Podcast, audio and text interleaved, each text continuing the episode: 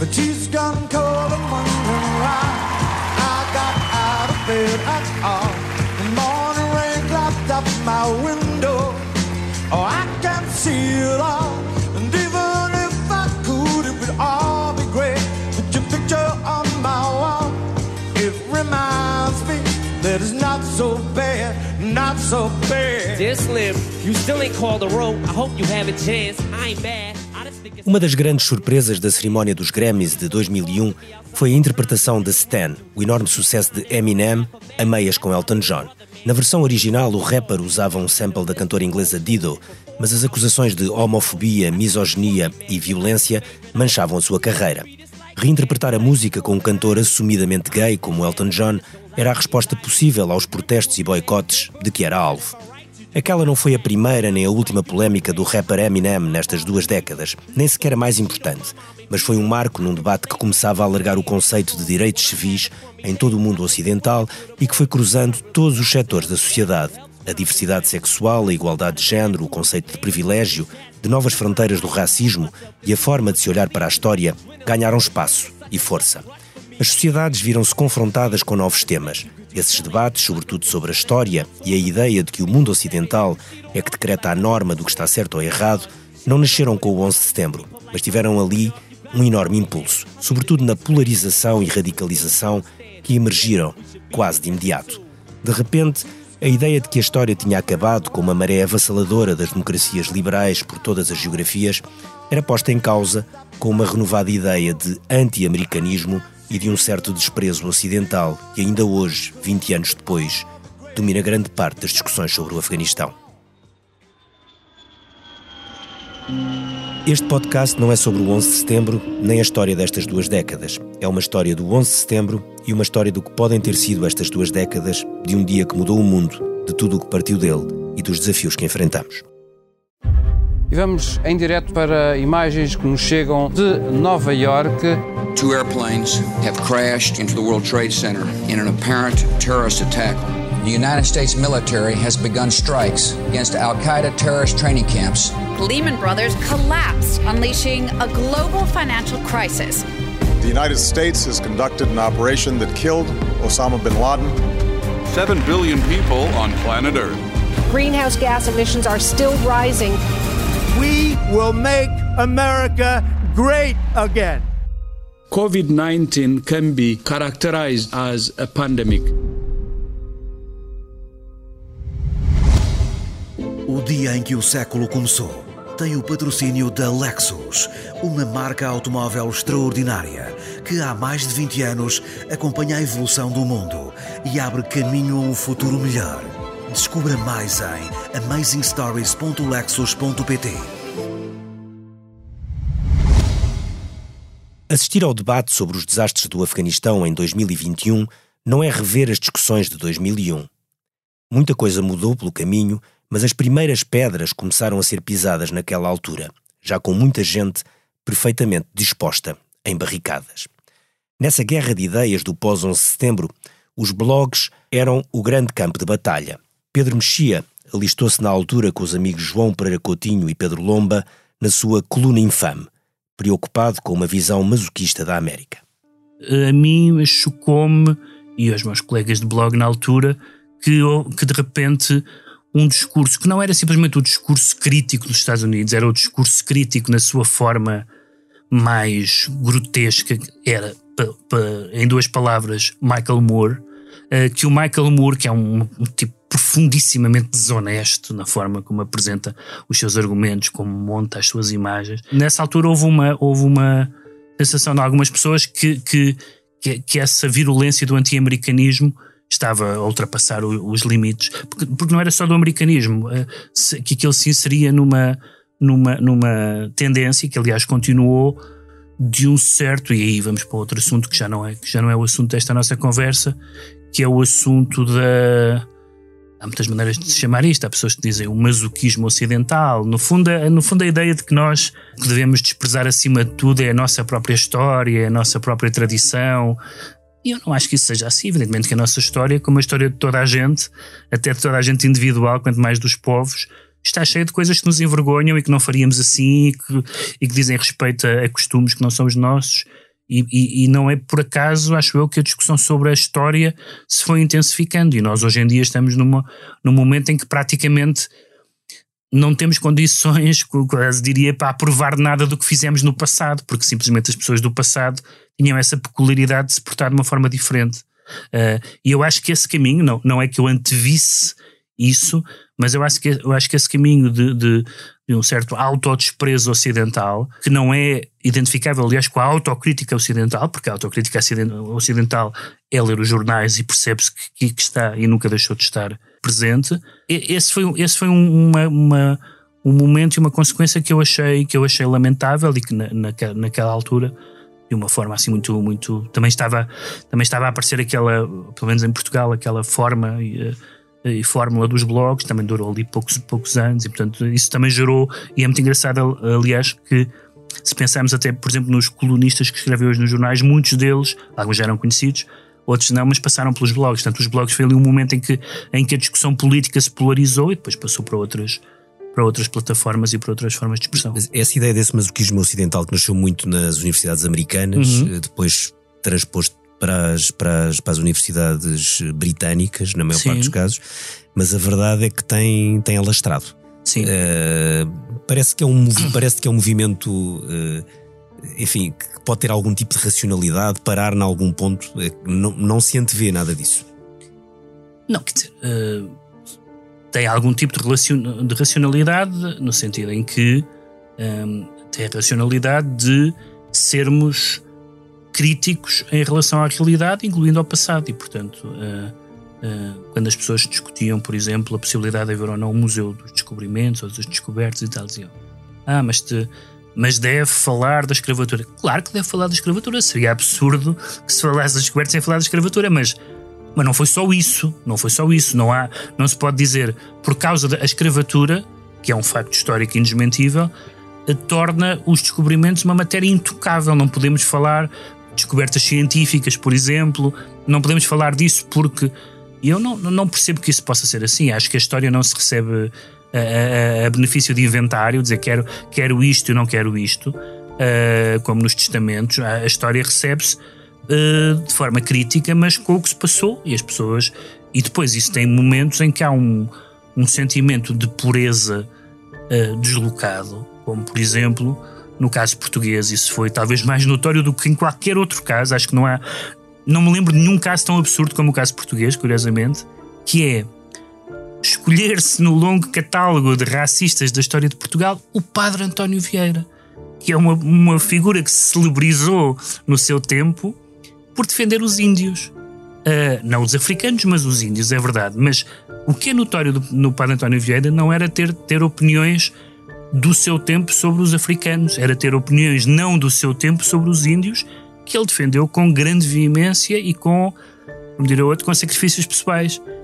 Se o exemplo da estátua vandalizada do Padre António Vieira é fácil de catalogar, e se muitos outros são errados, ridículos ou mesmo risíveis, há casos mais complexos que levam à importante questão das diferentes formas de ver as coisas. No capítulo 9 do livro Esse Cabelo, a escritora Jaimília Pereira de Almeida mostra-nos a foto da primeira aluna negra a entrar no Liceu Central de Little Rock, no Arkansas, nos Estados Unidos, em 1957. Elizabeth Eckford é uma estudante negra que caminha para a escola no meio de uma multidão de mulheres e homens brancos enfurecidos por verem a sua escola ser obrigada pela justiça a aceitar os primeiros alunos negros. Mila, a narradora mulata de esse cabelo, vê-se dos dois lados da barricada. Vê que é, ao mesmo tempo, a fuga e a perseguição.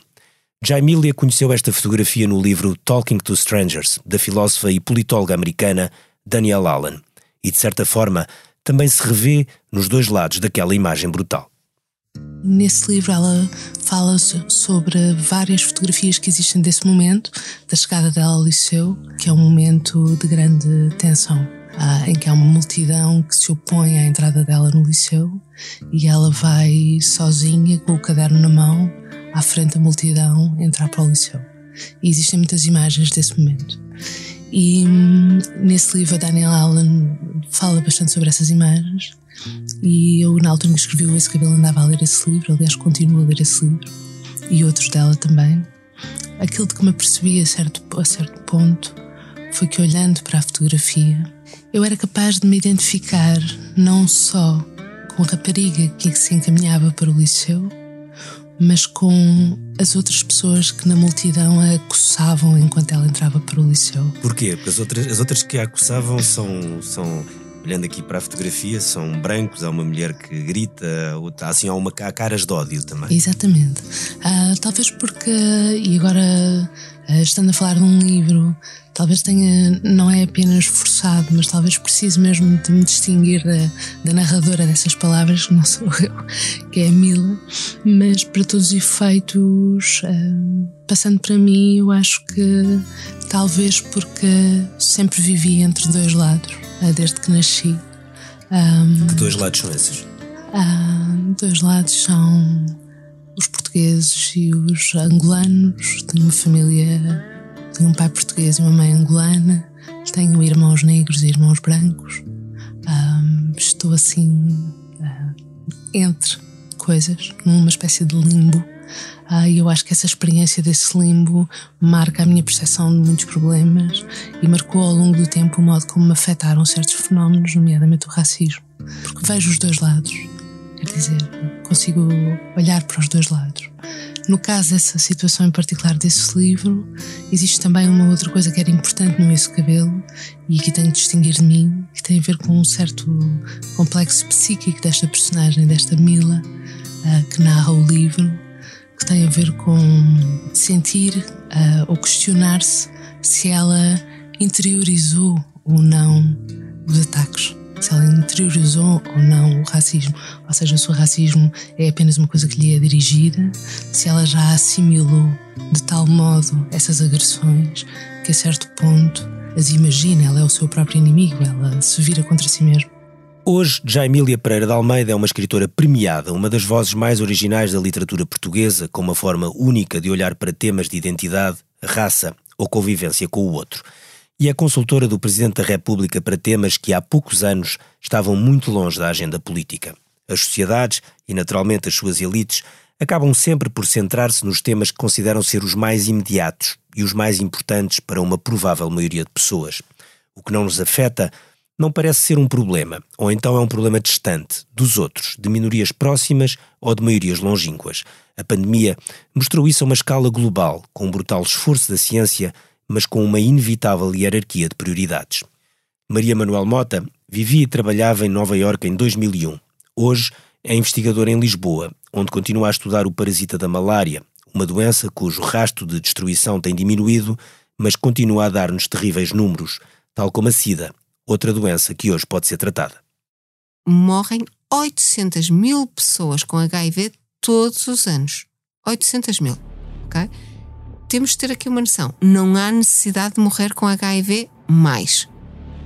É verdade que não temos uma cura, ok? E, portanto, é muito caro manter, é menos caro agora, porque as, as patentes caíram todas. Mais do que isso, a Índia fez um trabalho espetacular quando foi a pandemia do HIV e disse: estamos borrifando para para as patentes e, portanto, criaram uma própria lei e para certos países, países africanos, países, digamos, de uh, médio ou baixo rendimento, uh, a Índia consegue fornecer, uh, digamos, não é um tratamento, mas é, um tratamento, no fundo, é manter, uh, digamos, o, a, a, carga viral baixa e as pessoas não ficam doentes e vivem a vida toda. Nós temos agora pessoas a morrer de velhice que tiveram HIV, que vivem de velhice, não é?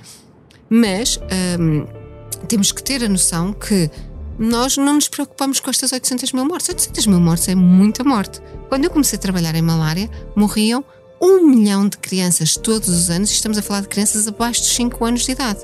Ninguém anda aqui muito preocupado. Quantas é? pessoas é que morrem de malária por ano? Neste momento, cerca de 500 mil. Meio milhão de crianças todos os anos. Todas crianças, abaixo dos 5 anos. É um número impressionante. É impressionante. Houve uma redução enorme de 1 milhão para, para 500 mil, com a Fundação Gates, uh, uma distribuição, está a começar a aumentar outra vez, ok? Porque tudo que está no terreno é muito difícil manter -se sempre constantemente, é muito cansativo, mas a verdade é que são 500 mil crianças que morrem. E das que não morrem, porque há 200 milhões de novas infecções. Os números não têm nada a ver com o Covid.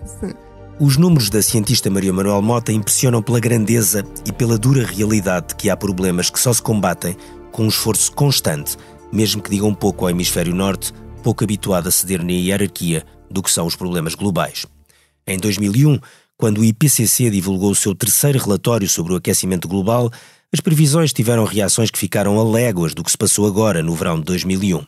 Os números e as tendências destas duas décadas provocaram uma mudança brutal na percepção das populações e dos governos do Ocidente.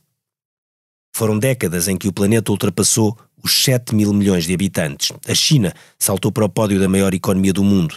O crescimento económico resistiu a uma crise financeira e a uma pandemia global e em que os simpáticos termos de ambientalista ou de ecologista foram deitados para o lixo pelo ativismo das gerações mais novas. Matilde Alvim e Bianca Castro são dois dos rostos portugueses da enorme mudança que aconteceu nas lutas ambientais em 2019, com as greves estudantis e movimentos como o Extinction Rebellion. A gramática que utilizam é clara, parte do conceito de justiça climática a justiça climática encara o problema das alterações climáticas como um problema complexo e político de justiça social. Portanto, não se trata apenas de emissões, trata-se de, todo, de toda a, a, a, ampla visão social que isso acarreta. Vocês já não se consideram ecologistas? Um, acho que se calhar eh, muitas pessoas tratam como ambientalistas, ecologistas não é um termo que ouça, uhum. ouça muitas vezes. Nós usávamos antigamente. Pois. Portanto, uh... Mas vocês já não se consideram nem ecologistas nem ambientalistas? Sim, porque quer dizer, não, não estou tão familiarizada com o termo ecologista e a raiz de onde é que ele vem. Mas em relação ao ambientalismo tem mais a ver com um movimento, pronto, com o um movimento ambientalista que começou mais ou menos, um, bem, grosso modo depois da Segunda Guerra Mundial, mas assim mais intensamente, anos 70, por aí, anos 60, anos 70, as coisas do Greenpeace, etc. Sim, exato. Hum. Mas lá está, é como a Bianca estava a dizer, esse movimento não encarava tanto a perspectiva da justiça climática. Na realidade, a justiça climática foi uma coisa que surgiu um, no início da, dos anos 2000, numa COP, em Bali, um, onde uh, pessoas de vários países, ativistas de vários países, começaram então a cunhar o termo justiça climática como a ideia de que lá está, a crise climática não é só uma questão de contas aritméticas, tem a ver com justiça social e nesse sentido abre o problema do aquilo que se chama do ambiente vá a, a, outros, a outros temas e na realidade dá uma profundidade muito mais sistémica àquilo que é a crise climática. Portanto, há uma transformação da sociedade. Uhum. Que, não, que no fundo o problema que temos pela frente não se combate apenas com uma redução uh, de de emissões produzida pelas próprias uhum. indústrias, mas por uma transformação da, da sociedade e da economia. Uhum. Nós sabemos que o ponto de situação neste momento é que desde o início da Revolução Industrial que a, eh, a temperatura global já aumentou cerca de 1.1 graus Celsius e sabemos que para continuar no mundo sustentável e com as condições materiais que conhecemos e que permitem a civilização como a conhecemos hoje, Uh, não podemos aumentar mais do que 1,5 graus Celsius. E já isso é mesmo um limite um, e está ali no limiar do ponto de não retorno. E sabemos que neste momento já será muito complicado limitar o aquecimento aí. O próprio Acordo de Paris diz que idealmente uh, iria limitar o aquecimento em 1,5, mas que vai até 2. E sabemos que o Acordo de Paris, da forma como está construído, está construído para falhar. Uh, e resultaria num aumento de pelo menos 3,5 graus Celsius. E aliás, o IPCC também nos diz que no rumo que estamos agora, portanto, se mantivéssemos o padrão atual de emissões que temos agora, iríamos aumentar no mínimo 4 graus Celsius. Portanto, 2050 é uma, não pode ser uma meta de todo e mesmo 2030 já é muito crítico. Matilde e Bianca são o lado mais ativo de uma incrível mudança geracional no tema das alterações climáticas, ainda muito recente, mas suficientemente forte para assustar dirigentes políticos, empresas, gestores e todo o tipo de elites, sobretudo pela capacidade de alterar padrões de consumo ou de participação política. O conceito de justiça climática é, na essência, mais radical e vasto implica um quase desmantelamento do capitalismo, o que o coloca num nível quase utópico. Luís Cabral, economista e professor em Nova York, defende que parte da solução vai estar, pelo contrário, na tecnologia, no funcionamento dos mercados e em políticas públicas. E chama a atenção para um outro problema de sustentabilidade que se tem agravado desde a crise financeira de 2007-2008 e que acelerou, e muito, com a pandemia. A crise climática vai ser esta última a marcar o século? Boa pergunta. Eu costumo dizer que uh, prever o passado é muito difícil, prever o futuro ainda mais difícil é. Uh, eu diria que uh, ou a crise climática ou a crise de ruptura da solidariedade social. hoje em dia, talvez pela importância que os mídias têm tido, nós damos muito maior importância quando falamos em sustentabilidade eu estou no board do, do, do centro aqui na Universidade de Nova York, Center for a Sustainable Economy. 95% do centro tem a ver com alterações climáticas. E eu, a minha função como membro do board é dizer, não se esqueçam dos outros 5%. A sustentabilidade social é também muito importante.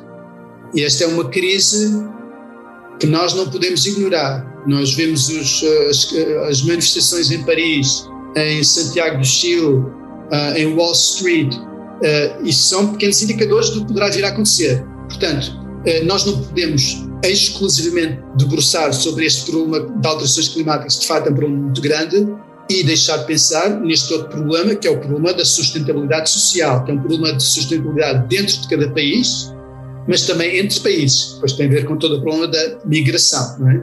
Qual deles é que será mais importante? Uh, é difícil dizer. Um, se nós fôssemos prestar atenção aos mídias, eu diria claramente o problema das alterações climáticas. Mas eu acho que quando nós voltarmos a escrever a história do século XXI, daqui a 100 anos, nós vamos ver que o problema da sustentabilidade social foi um problema tão ou mais importante. Não sei. Espero que não. Uma das questões mais difíceis de avaliar de forma equilibrada é a tensão entre, de um lado, as necessidades e os benefícios coletivos do desenvolvimento e, do outro, a necessidade de preservar o planeta ameaçado. Zita Martins, astrobióloga e membro ativo de vários projetos espaciais internacionais, defende que as ciências do espaço vão ajudar a resolver inúmeros problemas da Terra e que, mesmo a corrida ao turismo espacial, pode trazer imensos benefícios. Portanto, ao desenvolvermos missões espaciais na comunidade científica e ao irmos estudar e planear uh, missões espaciais a Vênus, nós estamos a, a estudar o que é que poderá acontecer ao nosso planeta Terra se continuarmos no mesmo caminho e não nos continuarmos a, a preocupar com, com, o nosso meio ambiente. Portanto, as missões espaciais e todas estas questões ligadas ao espaço dão-nos respostas, embora pareça à primeira vista que não estão a responder nada disso, mas se nós pensarmos a 10 anos, a 20 anos e até a 30 anos, vão-nos dar todas as respostas que nós precisamos. Tantas pessoas que dizem que esta corrida ao espaço pode estar, aliás, a, a acelerar uh, a poluição e o, enfim, a, as nossas emissões uhum. estão com vista, têm vistas curtas, é isso? Eu não diria vistas curtas, elas têm alguma razão no que é que estão a dizer, mas nós temos que ver uh, a grande imagem disto tudo. E a grande imagem, ou seja, do inglês da Big Picture, realmente é que há uma resposta. Porque é que a ciência, qual é a grande resposta no fim? Porque é que nós estamos a fazer isto? E, uh, primeiro tudo, nestas áreas de, do desenvolvimento das ciências planetárias, nós estamos a tentar responder à nossa curiosidade. Isso é sempre o que é que guia o ser humano, é a curiosidade a tentar dar resposta, a descobrir uh, e dar resposta a problemas que nós temos atualmente mas depois há sempre o que os ingleses chamam dos os spin-offs, ou seja, são uh, determinadas tecnologias que são desenvolvidas uh, durante as missões espaciais e que vão ter aplicações no nosso dia a dia. Ou seja, o objetivo final das ciências planetárias é aumentar e dar qualidade de vida aos seres humanos aqui na Terra. Portanto, esta, esta que se fala também muito de vamos levar humanos para Marte ou para outros locais do nosso sistema solar para escapar ao planeta Terra e tudo. Isso é uma ideia completamente uh, errada e, e, de fantasia. O objetivo principal das ciências planetárias é, como eu disse, dar respostas, mas também aumentar a qualidade de, de vida. Mesmo quando vemos esta corrida de privados, não é? A corrida do Elon Musk, Sim. do Bezos e do Branson. Sim. Uh, conseguimos ver isso? Ou vemos antes uh, três bilionários excêntricos a quererem, um, ir ao espaço, dois, Sim. levar pessoas a pagar para ir ao espaço e chegar uns antes Sim. dos outros? Estão aqui duas facetas. A ciência espacial depende muito das agências espaciais que são financiadas pelos governos. E para as pessoas terem uma ideia, quem faça parte de uma missão espacial está a se envolver com um projeto a 20, a 30 e a 40 anos. Portanto, demora muito tempo desde que começamos a escrever uma proposta até realmente a missão espacial ocorrer e é correndo tudo bem os privados saltam determinados passos, não há uh, determinados passos de burocracia. Portanto, nesse sentido, uh, todo o financiamento privado e estas, uh, esta procura destes bilionários de, de, de, andarem a fazer estas viagens são fundamentais, porque a ciência que pode ser feita, pode e é feita nestes voos espaciais pela, pela SpaceX, etc., pela Virgin Galactic, que realmente aceleram, são passos fundamentais. A posição de Zita Martins não fica muito afastada da do seu colega do Instituto Superior Técnico, Arlindo Oliveira, que ridiculariza a ideia de colonizar Marte para escaparmos a um planeta inabitável e aposta na importância da tecnologia para resolver o evidente problema energético que o planeta Terra tem a cada dia que passa. Eu considero ser exagerada e às vezes só podia ser uma piada, não é? Pessoas sempre, se a Terra ficar inabitável, colonizamos Marte. São coisas completamente diferentes. Quer dizer, colonizar Marte é um esforço teoricamente possível, mas é um esforço milhões, milhões de vezes mais difícil do que manter a Terra eh, devidamente habitável. Portanto, estamos a falar de coisas com escalas completamente desproporcionadas. A simples menção a essa ideia é, é um disparate. E, portanto, eu acho que nós teremos tecnologias para minorar os impactos do, do problema ambiental.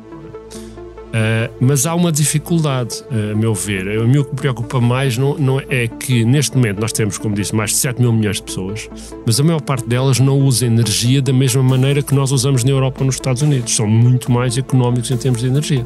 Toda a África e grande parte da Ásia e da América do Sul usam muito menos energia que nós. E nos próximos 20 ou 30 anos vão ter a ambição ter automóveis, de viajar de avião. O que aconteceu ter... com a China ou com a Índia nestes 20 anos. ter ar-condicionado nas casas quando vivem quente, ou aquecimento no inverno. Uh, e, portanto, e nós, uh, as sociedades envolvidas, não temos, a meu ver, o direito moral de dizer, pá, nós estamos aqui com os nossos ar-condicionados, mas vocês não podem ter ar-condicionados porque o planeta não aguenta. Portanto, façam favor de não fazer novas centrais. E essa pressão é uma pressão muito grande. E a, e a China ainda está a fazer centrais a carvão, é? porque precisam de energia. E a África provavelmente vai fazer centrais a carvão ou a gás ou o que for, à medida que for precisando de mais energia. E, portanto, eh, eu, eu pessoalmente sou otimista que a tecnologia vai conseguir atacar e minorar muitas das questões que, que se colocam, felizmente. Mas, por outro lado, temos esta ameaça do desenvolvimento, que é uma coisa boa, quer dizer, nós queremos que as pessoas nos países desenvolvidos vivam melhor. Serão a tecnologia, a ciência, as políticas públicas e os mercados capazes de responder a estes desafios que Erlindo Oliveira destaca? Ou será um modelo de ruptura de sistema como o ativismo de Matilde Alvim e Bianca Castro defendem? Provavelmente, um problema tão urgente e complexo será respondido com muitas frentes e muitas tensões. Miguel Sousa Tavares escreve há muitos anos sobre ambiente, sendo um feroz adversário do desordenamento do território, dos campos de golfe e da agricultura intensiva que pode destruir solos e lençóis freáticos. E mesmo quem conhece o tema há décadas não deixa de se assustar com os factos e as projeções, e sobretudo com essa ideia terrível de podermos estar a deixar um planeta inabitável para as gerações futuras. A declaração seguinte de Miguel Sousa Tavares é um exemplo disso mesmo. Quando nós vemos a quantidade de gelo que derreteu no Ártico e derrete todos os anos, aquilo é um facto que nós vemos. Nós, nós, como dizia a minha mãe, nós vemos, ouvimos e lemos. Não podemos ignorar. E de facto, não podemos ignorar. Portanto, eu não sei o que é que falta mais. O que é que falta mais explicar a quem, quem dirige o mundo e a quem manda que caminhamos para um desastre. E que não é legítimo deixar um desastre a quem vier a seguir. Não é legítimo, pura e simplesmente. Ricardo, eu há dias estive a visitar uma quinta agrícola no, no Parque Natural da Ria Formosa, um espanhol. 70 hectares de cultura intensiva de laranjal, de tal maneira que quase não se podia andar entre as filas de laranjas. Com rega absolutamente intensiva, fertilizantes de tal maneira que ele me disse: Eu não como uma laranja daqui, não como uma única laranja daqui, isto é tudo para exportação. Com abacates plantados também de tal maneira que aquilo era em cima da Ria Formosa, em cima de Cacela à Velha, e tu não conseguias ver o mar, uma coisa extraordinária. Cada abacate gasta 150 litros de água por dia. Como é que nós podemos pedir às crianças que poupem água quando se tem um abacate a gastar 150 litros de água? E ao lado um campo de golfe, 18 buracos. Cada campo de golfe gasta o equivalente a 8 mil pessoas. 8 mil pessoas.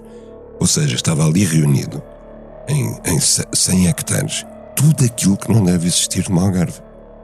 E eu às tantas disse ao senhor, ao espanhol, oh, opa, isto é tudo o que não devia acontecer. Disse, tens toda a razão. Tu tens toda a razão. Isto é um crime. Ele próprio. Tipo, diz, pá, mas isto é um parque natural. O que é que será nos outros sítios? E o que é que é preciso explicar mais? Oh, oh, Ricardo, eu estou quase, porque como já vou para velho, eu estou quase a aderir a uma, a uma organização terrorista ecológica. Palavra de honra. Se ela aparecer, eu sou capaz de aderir. Não vou matar pessoas, mas não me importa fazer implodir coisas destas.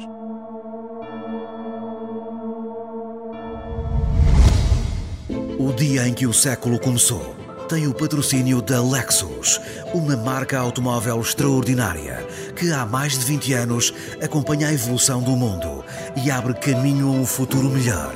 Descubra mais em amazingstories.lexus.pt. No oitavo e último episódio deste podcast, vamos falar de novos mundos e de velhos atoleiros, a começar e a acabar no Afeganistão, onde tudo termina sempre da mesma forma, e das novas fronteiras que estas duas décadas desenharam. Era um bom momento para ter boas relações diplomáticas com a China. Vocês têm os relógios, nós temos o tempo. Esta confluência de dados, novas arquiteturas e novos métodos e algoritmos é de facto o que está a causar esta enorme explosão na inteligência artificial. Todas as moléculas orgânicas necessárias para começar a vida no nosso planeta vieram de fora. Porque a beleza é, é exatamente conseguir que um organismo funcione perfeitamente. O Dia em que o Século Começou é um podcast do Expresso, com sonoplastia e vídeo de João Luís Amorim, apoio à produção de Anabela Vieira, Susana Rosa, Joana Henriques, José Seduvim Pinto e Ruben Tiago Pereira. Fotografia de Nuno Botelho, José Fernandes, Nuno Fox e Tiago Miranda. Edição vídeo de Carlos Paes, redes sociais de Cláudia Monarca Almeida, Ana Isabel Pinto e Rita Coelho. Grafismo de Tiago Pereira Santos. Passagens literárias são lidas por Sofia Coelho. A coordenação é da Joana Beleza. Eu sou o Ricardo Costa.